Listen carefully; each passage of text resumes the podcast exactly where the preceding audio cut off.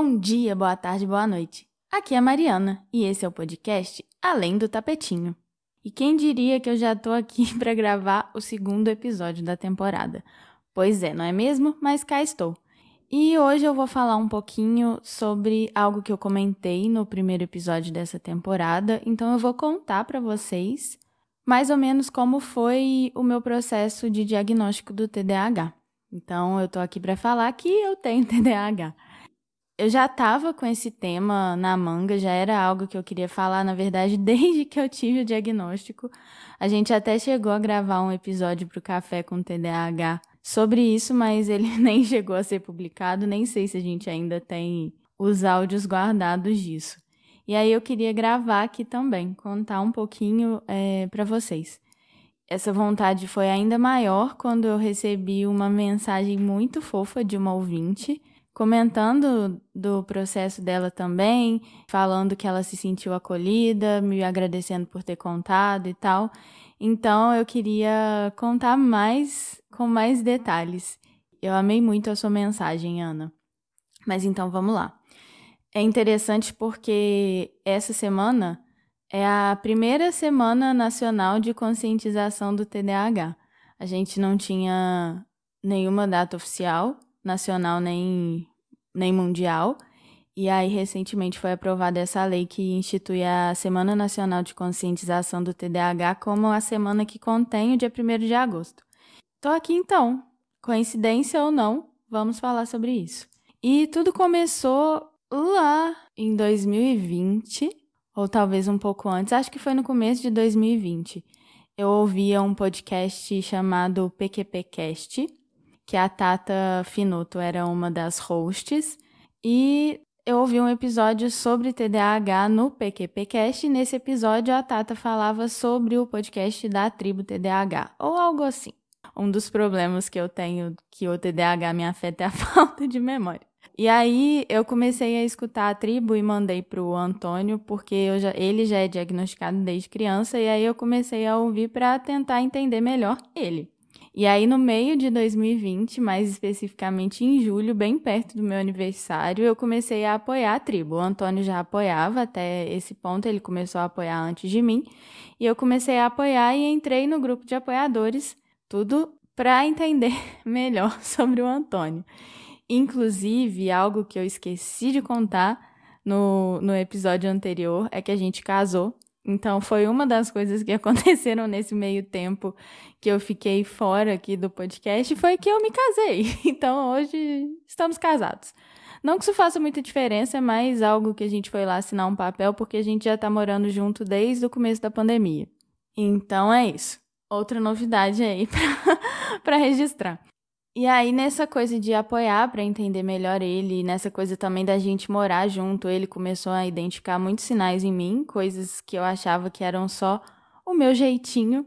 E eu comecei a perceber também, me, me identificar é, com algumas coisas que eu via no que eu ouvia no podcast, que eu via no grupo, e as pessoas também do grupo com quem eu estava convivendo mais também começaram a ver coisas em mim. E nisso, nesse primeiro momento, eu passei bastante tempo achando que eu não precisava de um suposto rótulo.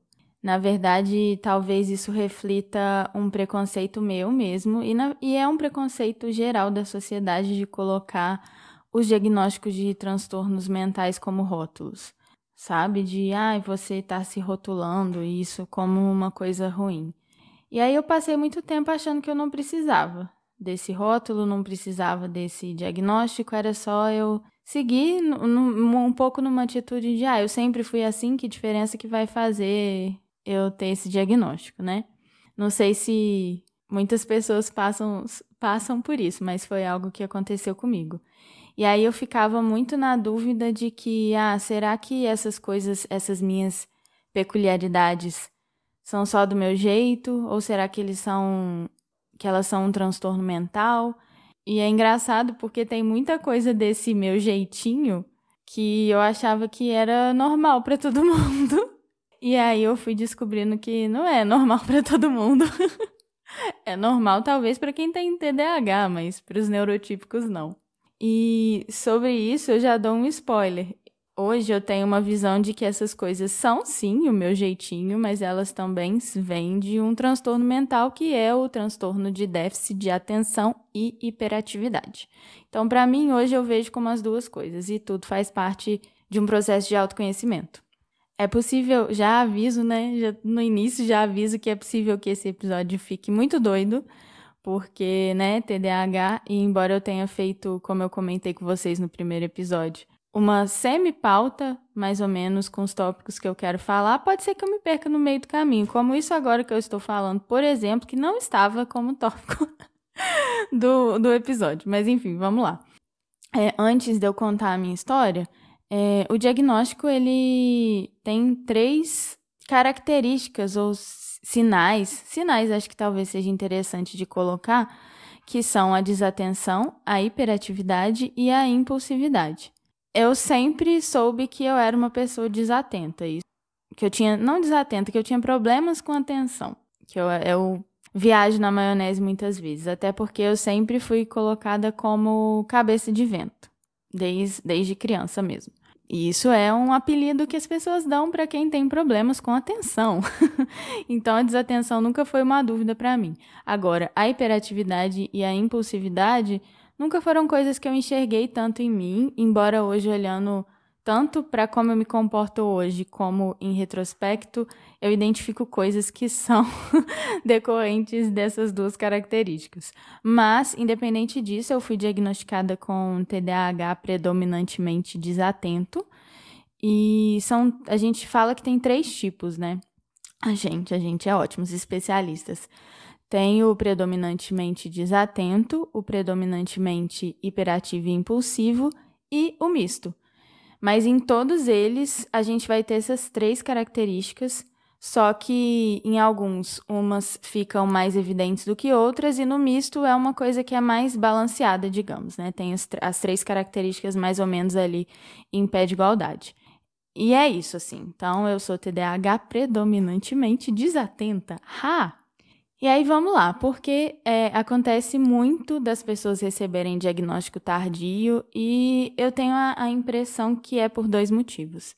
Primeiro, porque até pouco tempo atrás não era algo muito comum das pessoas terem conhecimento, não era algo tão divulgado, inclusive entre especialistas, e até hoje é muito difícil encontrar especialistas que entendam sobre esse transtorno, que é um transtorno de neurodesenvolvimento. E o mais comum quando ele é diagnosticado em crianças é, são as pessoas que têm um problema na escola, ou as pessoas muito hiperativas, e geralmente meninos, porque as meninas elas apresentam muitas vezes algo um pouco diferente, e aí, como a gente tem um monte de estereótipos, um monte de coisa que se espera, o transtorno acaba se manifestando de uma forma talvez um pouco diferente. Como geralmente quando as pessoas são diagnosticadas na infância, vem de um problema de problemas na escola, eu nunca tive problema com estudo, porque na verdade eu sempre fui apaixonada por estudar. Inclusive acho que eu comentei isso no primeiro episódio do podcast,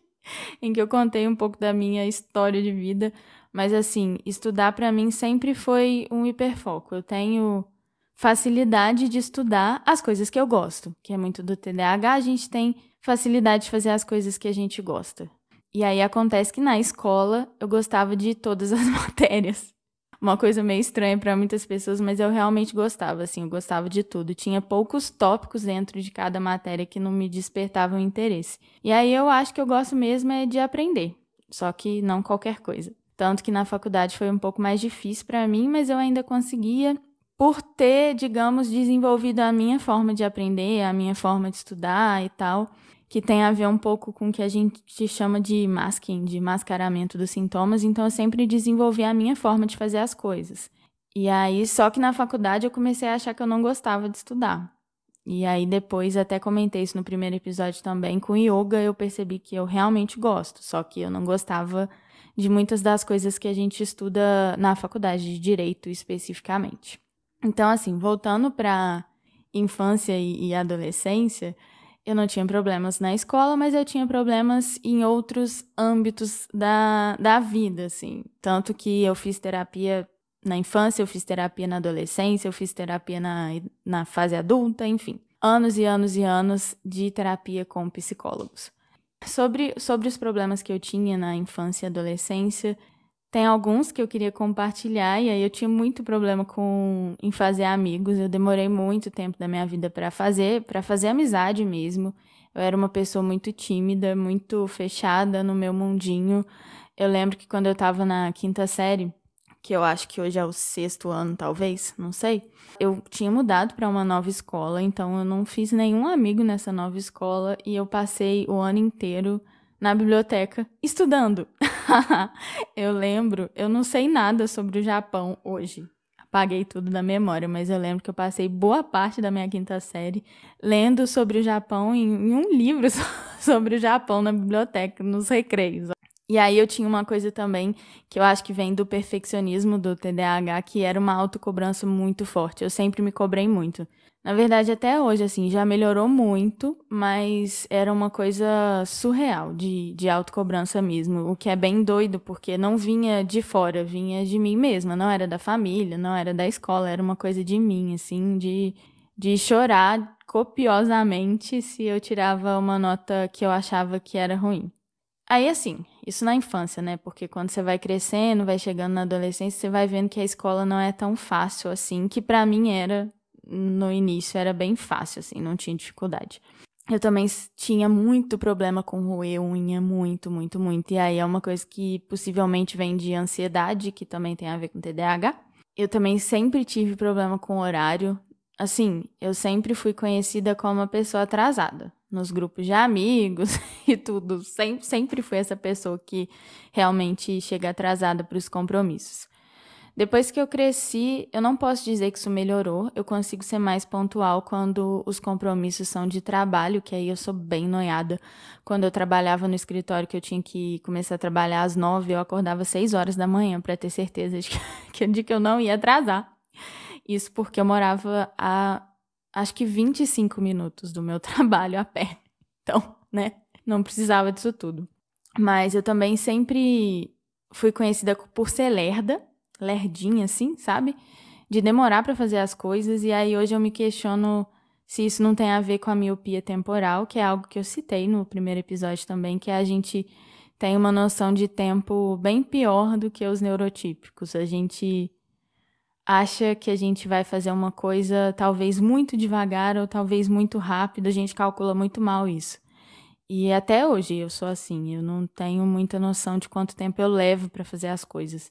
Eu comecei a melhorar isso, como eu comentei também no primeiro episódio, quando eu comecei a anotar o tempo que eu levo para fazer as coisas. Aí eu comecei a ter mais noção. E tem uma coisa que eu tenho também que eu considero um superpoder e ao mesmo tempo que é um superpoder, é uma desgraça. Eu consigo me desligar completamente do que estão falando comigo e não ouvir uma palavra. É, se o assunto não tiver interessante, eu vou para outro planeta e eu não escuto, simplesmente. Não escuto. Se você fala comigo e eu não sei o que você acabou de falar. Enfim. Tem histórias engraçadas sobre isso com meu irmão e tem histórias engraçadas sobre isso com o Antônio. E aí o Antônio já sabe perfeitamente quando eu tô escutando e quando eu não tô escutando. Então ele também sabe quando que ele vai conseguir chamar minha atenção e quando que ele pode desistir, que não vai ser ali naquela hora que ele vai conseguir falar comigo. Rindo, não sei se de nervoso ou se de felicidade, porque às vezes isso é realmente um superpoder. É, embora não seja uma coisa tão controlável assim. E eu tenho um problema a vida inteira que eu associo isso à hiperatividade, que é de tirar a meleca do nariz. Isso é uma coisa que eu nunca falei assim. Eu só fui falar sobre isso abertamente com alguém, com o Antônio. Eu não falava sobre isso com ninguém, assim, embora, por exemplo, minha família sabia disso. Eu nunca soube se as pessoas reparavam isso em mim ou não, mas hoje eu associo isso à hiperatividade porque eu realmente tenho que estar tá fazendo coisas com as mãos quando eu estou fa fazendo qualquer coisa, assim. Talvez seja por isso, inclusive, que na escola e na faculdade eu escrevia, eu anotava as coisas, porque era uma forma de estar tá mexendo com a mão enquanto eu estava ali assistindo uma aula ou fazendo uma coisa chata ou não, porque inclusive hoje eu tenho um cubinho que é conhecido como fidget toy, se eu não me engano, que eu uso enquanto eu tô é, assistindo série ou mesmo assistindo aula. Quando eu tô assistindo aula é muito comum eu estar tá colorindo junto e isso é algo que o estudar no em casa e no computador ajuda bastante, porque se você tiver numa aula presencial e você ficar colorindo um livro de colorir, não vai pegar muito bem, as pessoas não entendem muito bem isso, mas é algo que me ajuda pra caramba para conseguir prestar atenção. Enfim, esses são sinais que eu tenho desde sempre. Algumas coisas eu não tenho mais, por exemplo, roer unha eu não, não faço mais. Em algum momento da vida eu parei. Inclusive, também tem história engraçada sobre isso, mas não vou contar, senão esse episódio vai ficar muito grande. Meu Deus, já tem 17 minutos de gravação. E não chegou nem na metade, eu acho. Senhor. acho que ninguém vai me escutar, poxa vida. Outra coisa que melhorou também foi a timidez e o problema para fazer amigos. Hoje em dia não é algo que, que eu acho que eu tenho, mas eu acho que são só essas duas coisas, honestamente, que melhoraram. E essa questão da timidez foi muito porque eu fiz teatro, que foi algo que me ajudou muito a, me desinibir mais, a, me ajudou nos processos de comunicação e, e etc. Tanto que estou aqui falando nesse podcast. Às vezes eu ainda fico com vergonha de estar aqui gravando, mas consigo fazer, então já é um bom, um bom avanço. Antes de ir na psiquiatra que realmente me diagnosticou, e fica a dica: quem faz diagnóstico de TDAH é geralmente é um diagnóstico conjunto, mas quem pode fazer é psiquiatra, psicólogo e neurologista.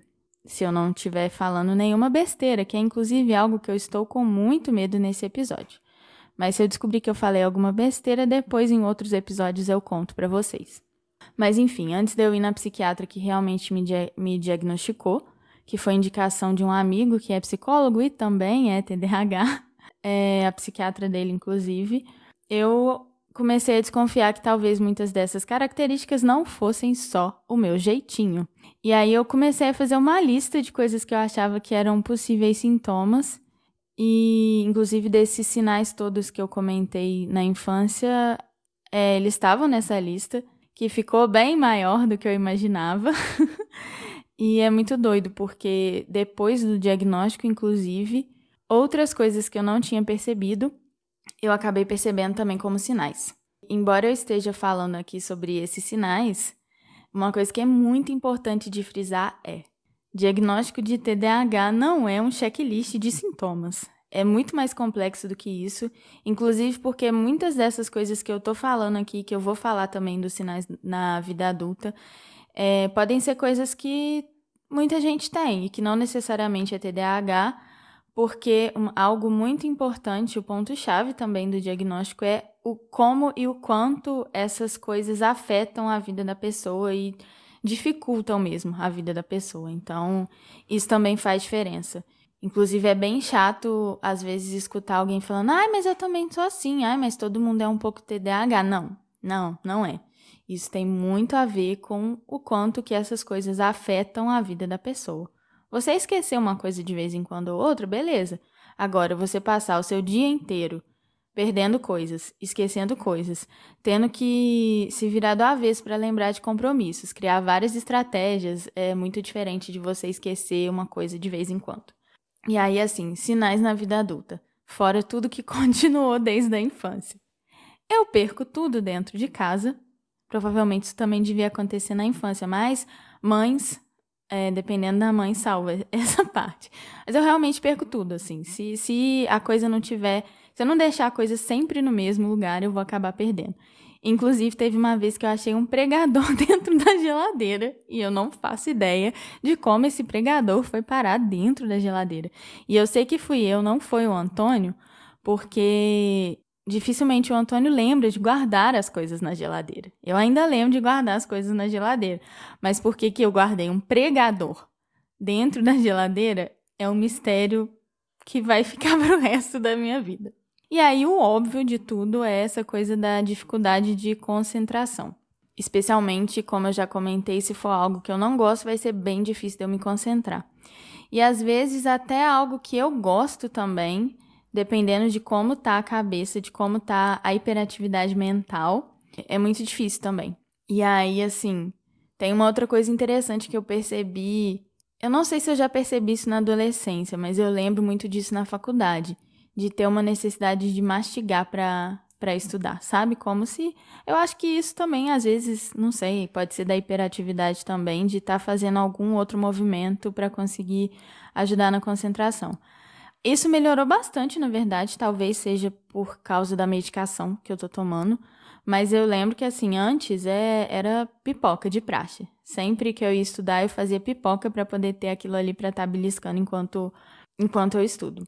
A minha miopia temporal, ela é muito ferrada, é muito grande, assim, tipo, falta de noção total, é calcular muito mal as coisas. Por exemplo, quando eu vou em algum lugar que eu vou de moto, eu sempre olho no Google Maps quase que, assim, a não ser que seja um lugar que eu sempre vou, tipo o meu espaço, que eu já acostumei até por anotar quanto tempo eu levo, mas mesmo se for um lugar que eu já fui, eu gosto de olhar no Google Maps Inclusive porque eu me perco fácil, mas eu gosto de olhar para ter noção do tempo também, porque eu sou muito sem noção com essas coisas. E aí, assim, tem muito. Uma coisa também muito do TDAH é ter um monte de ideia, um monte de ideia de coisas incríveis para fazer e nunca fazer elas acontecerem. nunca sair do mundo das ideias. E aí, uma outra coisa relacionada também a isso é uma dificuldade de começar, de iniciar as coisas que é algo que eu tenho também, e também é uma coisa que eu tenho a impressão que a medicação também tá me ajudando. E aí, igual eu falei, esse, esse negócio da moto, eu acho que isso também é do TDAH, mas assim, quando eu vou em qualquer lugar que eu não tô acostumada a ir, eu jogo lá no Google Maps. E como é moto, eu não tenho como ficar olhando o tempo inteiro. Então, eu vou repetindo tudo que eu tenho que fazer na minha cabeça. E se eu me perder por um segundo, a chance de eu me perder no caminho também é muito grande. É, é muito. É, eu rio, é, é engraçado, mas ao mesmo tempo, às vezes, assim, o Google Maps prevê que eu vou levar 20 minutos para chegar no lugar e eu demoro 40 porque eu me perdi um monte de vezes e como é moto eu tenho que parar, pegar o celular e olhar como que eu tenho que fazer para chegar no lugar. Já teve vez assim de eu ter que olhar tipo quatro vezes o celular para conseguir chegar. Eu também sou bem desastrada. O meu celular, por exemplo, eu derrubo muito. Meus celulares são sobreviventes. eu também me machuco sem saber como eu me machuquei, às vezes aparecem uns roxos do nada. E algo que eu vejo também da, da impulsividade, eu até perguntei para o Antônio sobre a impulsividade, que hoje eu vejo a, a hiperatividade bem evidente em mim, ainda mais depois de torcer o pé e ficar desesperada de ter que ficar parada. Mas a, a impulsividade, às vezes, eu esqueço aonde que ela tá em mim. Mas tem uma coisa que eu tenho às vezes que é uma perda de controle, assim, que tem a ver com. Eu esqueci a expressão certa, mas o TDAH tem um desbalanço emocional. E às vezes eu tenho uns, uns rompantes mesmo de perda de controle bizarros, tipo umas explosões de raiva, assim. E eu, eu lembro, enquanto eu lembrei disso escrevendo esse roteiro, a minha mãe falava que eu era falsa calma. Então, eu acho que vem disso daí também. Uma outra coisa que aí o Antônio falou, e é muito verdade, que eu tenho de impulsividade é entrar em clubes do livro e aí depois perceber que eu não vou dar conta de fazer parte deles, que eu não vou dar conta de ler os livros e nem de participar dos encontros. E eu também tenho uma tendência a entrar muito em trabalho voluntário e me sobrecarregar também com esse tipo de coisa. Eu tenho me policiado mais, tentado me perceber melhor nesse sentido, para não, não assumir funções que vão além do que eu consigo fazer. Mas essa semana mesmo eu entrei num fórum de direitos humanos aqui da minha cidade. Não acho que vai, não foi tão impulsivo porque eu realmente li como que vai funcionar e não são tantas reuniões, então assim, nesse caso específico eu acho que não foi tão impulsivo, mas eu já fiz bastante isso e ainda faço às vezes. Talvez também por conta de uma dificuldade de falar não mesmo, né? Pode ser isso também que também vem do TDAH, possivelmente, porque a gente acaba tendo uma necessidade de agradar as pessoas, para a gente poder tentar se encaixar no mundo que não é feito para gente. Mas agora eu quero contar um pouquinho como que eu cheguei a realmente ir na psiquiatra para tentar o diagnóstico. Na verdade, eu, não, eu sempre fiz terapia, como eu comentei, mas eu nunca tinha ido numa psiquiatra até meados do ano passado em que pandemia, gente, afetou todo mundo e tudo piorou, na verdade, com a pandemia. Inclusive, os, os sintomas do TDAH se tornaram mais difíceis, porque, né, precisa nem explicar. Mas na primeira, na primeira vez que eu fui na psiquiatra, não foi porque eu estava buscando diagnóstico ainda, foi porque eu estava muito mal e eu estava com muito problema para dormir, eu estava me sentindo muito desanimada, muito triste.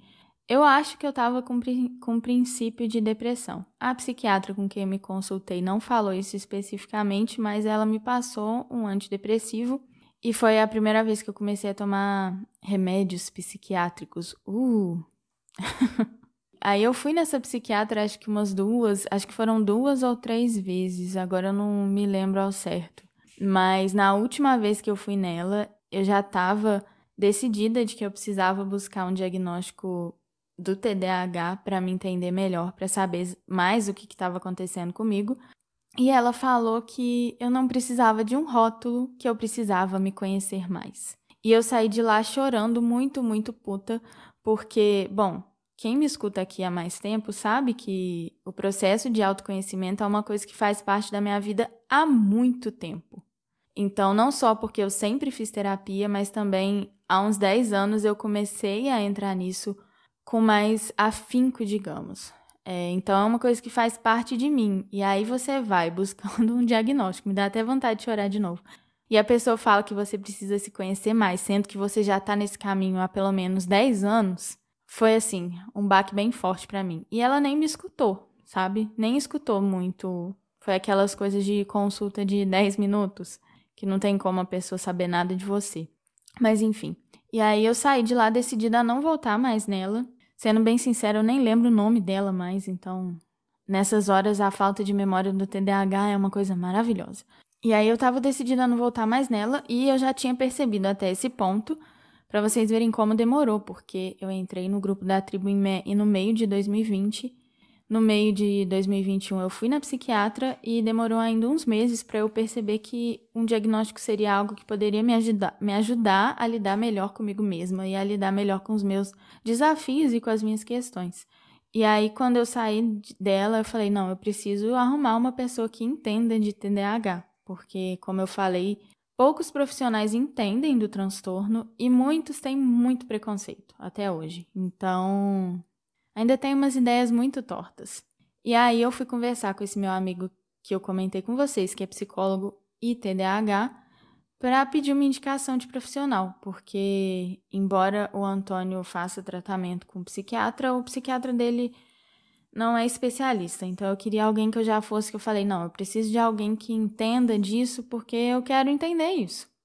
E aí, quando foi no finalzinho de janeiro desse ano, de 2022, eu fui na psiquiatra, que eu tô fazendo tratamento hoje, e foi uma consulta, tipo, de uma hora praticamente. Acho que foram 50 minutos, sendo mais específica, em que eu contei muita coisa da minha vida, muita coisa da infância, muita coisa da vida adulta, muita coisa de tudo, assim.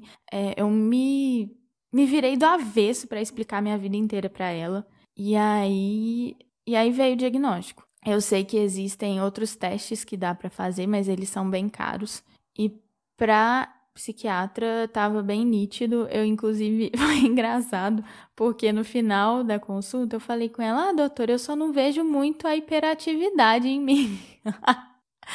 Aí ela olhou para mim e começou a apontar um monte de coisas que eu estava fazendo e mexendo com o corpo, falando com ela, que eram sinais disso. Aí eu falei: Ah, entendi.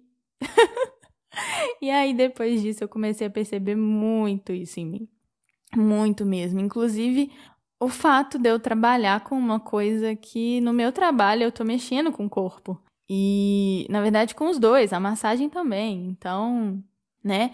E é muito curioso, porque eu sempre apontei na minha mãe uma coisa de nunca. Nossa, você nunca consegue ficar parada.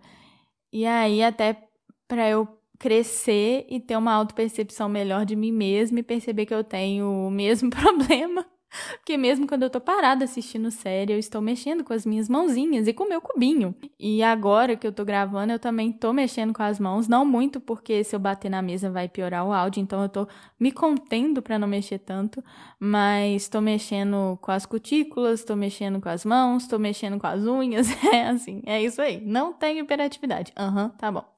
Senta lá, Cláudia. Só as pessoas velhas vão mais velhas vão entender essa referência é um meme bem antigo.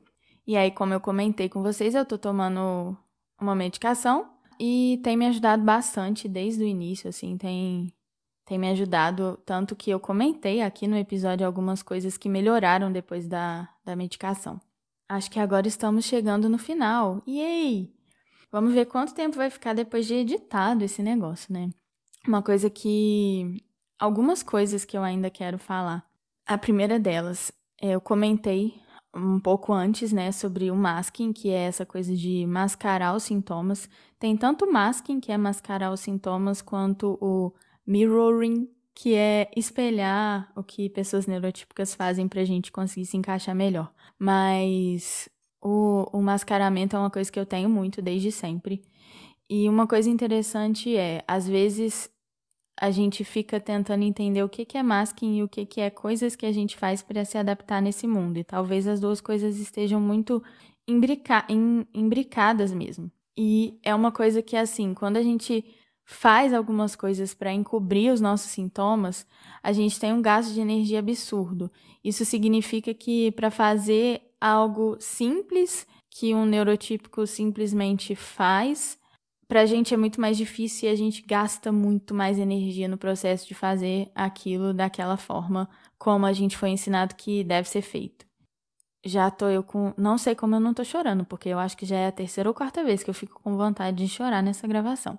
Mas enfim, é, sobre isso eu recomendo um episódio da tribo sobre isso. Na verdade, tem quatro episódios, porque são dois episódios regulares e dois episódios de roda de conversa sobre esse assunto. Vou colocar o link na descrição. Mas assim, para mim foram os melhores episódios da tribo TDAH até hoje, porque foram os que eu mais me vi ali. Que eu falei, caraca, como eu faço essas coisas e como eu fiz a vida inteira essas coisas e como que, tipo, isso é cansativo mesmo, sabe? E não quer dizer que saber que eu faço eu vou parar de fazer de repente. São coisas que são processos mesmo de você se entender e, e às vezes até conviver com aquilo de uma forma um pouco mais leve e se permitir ser diferente. Então, é algo que tá um processo bem intenso assim de entender e de tentar viver melhor, né? E tentar aceitar também que eu não sou como as outras pessoas. Então, mãe, você estava certa. Você não, não é todo mundo? Eu não sou todo mundo. Enfim, a gente faz piada para lidar com as coisas difíceis da vida. e sobre o diagnóstico também, para quem quiser saber um pouco mais sobre como ele é feito e mais detalhes que eu não consigo passar aqui, até por falta de conhecimento técnico e também porque o objetivo do podcast é falar sobre as minha, a minha experiência com isso tudo. Um dos primeiros episódios da tribo é sobre diagnóstico, é o episódio 5. É, eu pedi pra Tata pra me falar qual era, porque ia ser difícil de achar, porque tem mais de 80, então, né, enfim. e foi um dos primeiros que eu ouvi. É bem interessante também. Quem, quem quiser saber mais, vale a pena escutar lá, que também vai estar tá na descrição do episódio. E por fim, mas não, na verdade não é o fim, ainda tem mais coisa. Meu Deus. Eu quero frisar uma coisa muito importante que TDAH não é modinha, não é causado pelo uso excessivo de telas. Tem relatos de TDAH não com esse nome, porque esse nome é realmente recente, mas assim, Grécia antiga. Então, não é isso. Até onde eu sei, não existem estudos que apontam que está aumentando a incidência na população se alguém souber de alguma coisa nesse sentido, pode me corrigir, mas o que está acontecendo, na verdade, é que as pessoas estão tendo mais informação e estão buscando mais ajuda, porque, embora hoje ainda exista muito estigma que envolve questões de saúde mental, diminuiu um pouco e as pessoas estão falando mais disso, as pessoas estão procurando mais isso. Na verdade, embora algumas pessoas ignorantes, no sentido de não saber mesmo, achem que, nossa, tá tendo, sei lá, um boom de TDAH, tá aumentando, não sei o que, tem é, muito diagnóstico, diagnóstico errado e blá blá. Não é verdade. Na verdade, ainda existe muito subdiagnóstico, especialmente entre pessoas que se identificam como mulheres e entre pessoas LGBTQIA, pessoas que não estão dentro do, do padrãozinho homem, hétero, branco, cis. Enfim. Então, não. Você tá falando bosta se você tá falando isso. E se você estiver falando bosta, vale a pena se informar para parar de falar bosta. Ou então simplesmente parar de falar. Também é uma alternativa, né? Porque quando a gente fala sobre uma coisa que a gente não entende, às vezes é melhor a gente ficar calado mesmo. Momento pistola do dia. E é muito doido porque agora voltando ao momento mesmo, aos momentos ali dos primeiros dias pós-diagnóstico, é muito louco porque eu já vinha nesse processo há muito tempo, eu já vinha identificando as coisas em mim há muito tempo. E eu achava, tinha uma ilusão na minha doce cabecinha iludida mesmo, de que ia ser fácil. Que era só alguma coisa que eu ia saber a resposta, que eu ia saber que era sim ou não, eu tenho isso ou não. E eu ia só continuar seguindo a vida normalmente, mas foi muito difícil. Muito difícil. Quando eu saí da consulta, eu sentei num banco na rua mesmo, perto de uma escola que tem aqui perto da minha casa, e chorei, e chorei, e chorei. E contei para as pessoas que sabiam que eu estava lá, alguns amigos da própria tribo TDAH e algumas outras pessoas que também estavam sabendo, e o Antônio, etc. E eu chorei, chorei, chorei, eu desabei. E eu não tava nem entendendo o que, que eu tava sentindo. Tipo, você tá triste, você tá feliz, você tá emocionada, o que que tá acontecendo? Eu não sabia. Eu simplesmente não sabia. E aí eu fui para casa. Eu cheguei em casa, o Antônio desesperado, sem saber o que estava acontecendo direito. Eu falei com ele: eu preciso sair. Eu vou lá no Parque da Lajinha, que é um parque que tem aqui perto. Peguei a moto, fui sair de moto, assim, e coisa que eu não recomendo porque eu tava bem desnorteada. E aí eu percebi que eu tava muito desnorteada, que a minha atenção no trânsito tava um cocô. E aí eu falei, não, não tem condição de chegar lá. Aí eu parei um instante, assim, eu parei a moto antes, bem antes de pegar o caminho que eu ia pegar para ir realmente em direção ao parque, eu parei numa loja que eu já estava afim de ir há um tempão, entrei dentro da loja, fiquei olhando as coisas, não achei que eu estava procurando. Fui embora, sentei na moto, fiquei mais um tempo ali tentando me recuperar para eu não sofrer um acidente. E aí quando eu estava um pouquinho mais recuperada, eu peguei e voltei para casa. E aí eu lembro que quando eu cheguei, eu deitei no chão e fiquei olhando o teto. E aí o Antônio chegou perto de mim e eu falei: eu não consigo falar, só deita aqui do meu lado e segura minha mão. E aí, assim, os dias, as semanas iniciais foram bem complicadas. Eu foi aconteceu num sábado a minha consulta e quando foi na segunda-feira eu fiz uma, uma aula de yoga com a minha professora. Eu acho que eu já comentei aqui também, não sei.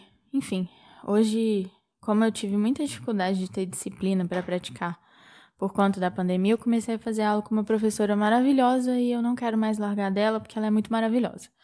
E aí ela deu uma aula, lembro, na segunda-feira à noite, que foi uma aula para Kali. Para quem não sabe, a Kali é uma deidade que representa uma energia de de destruição, entre outras coisas. Ela é muito mais complexa que isso. Ela é uma das minhas deidades preferidas, assim, eu gosto muito do tipo de coisa que ela representa. Mas foi uma aula muito forte, assim, para mim, sabe? Que parecia que, caraca, essa aula foi para mim. Isso acontece. acontece com yoga. Não poucas vezes, eu diria. Mas nesse momento específico foi bem forte. E aí eu lembro que depois que terminou a aula eu também só chorava.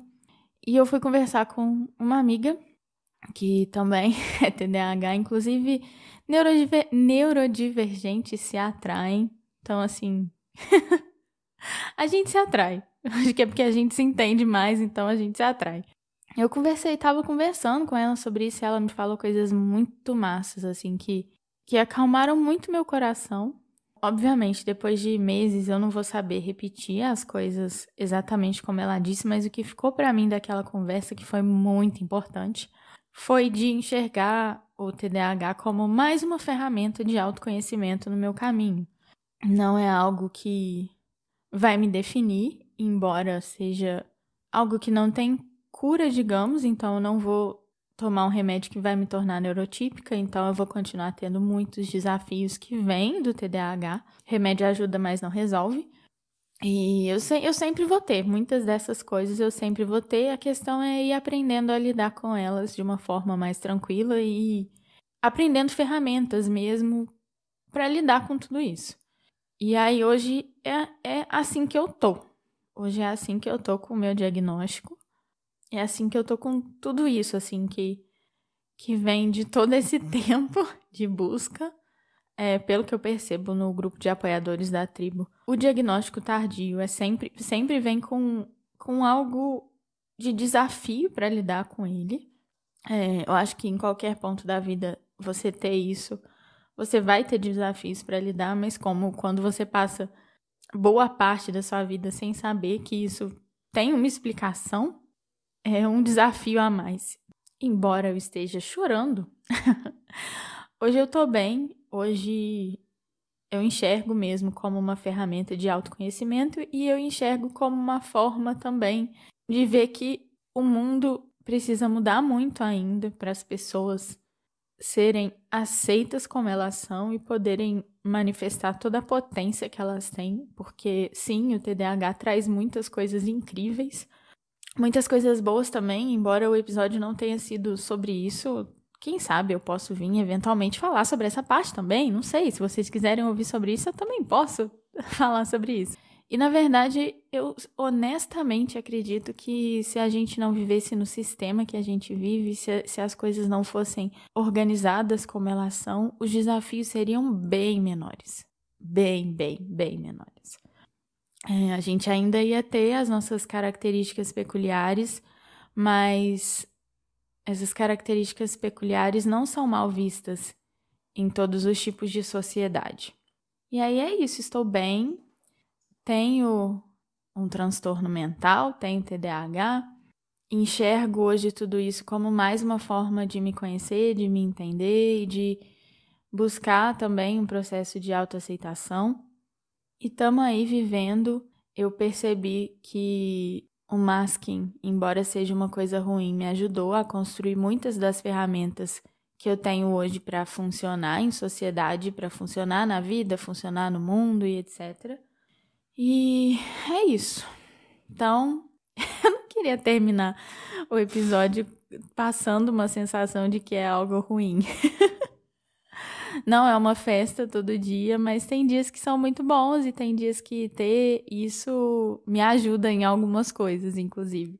Mas tô sendo autêntica aqui com vocês, falando de como tem sido isso tudo e é isso. Viva a primeira semana de conscientização do TDAH no Brasil. Uhul! Então é isso por hoje. Lembrando que a gente está na quarta temporada do podcast e que eu não estou podendo garantir periodicidade. Mas seguimos juntos dentro do possível. E se você quiser me seguir nas redes sociais, eu estou no Twitter, mais ou menos, no arroba além do tapetinho, e no Instagram, no arroba além do tapetinho.pod e no arroba yoga.marimendes. Você pode ouvir este podcast, você pode ouvir esta voz, o Além do Tapetinho, em vários agregadores de podcasts e no meu site. E se você quiser entrar em contato comigo, você pode me chamar nas redes sociais que eu vou adorar receber um alô seu. E eu adoro mesmo, gente, de verdade, eu fico muito emocionada. Um beijo e até o próximo episódio. Eu tô querendo mudar a ordem das coisas que eu coloquei, então vamos ver como é que vai ficar isso.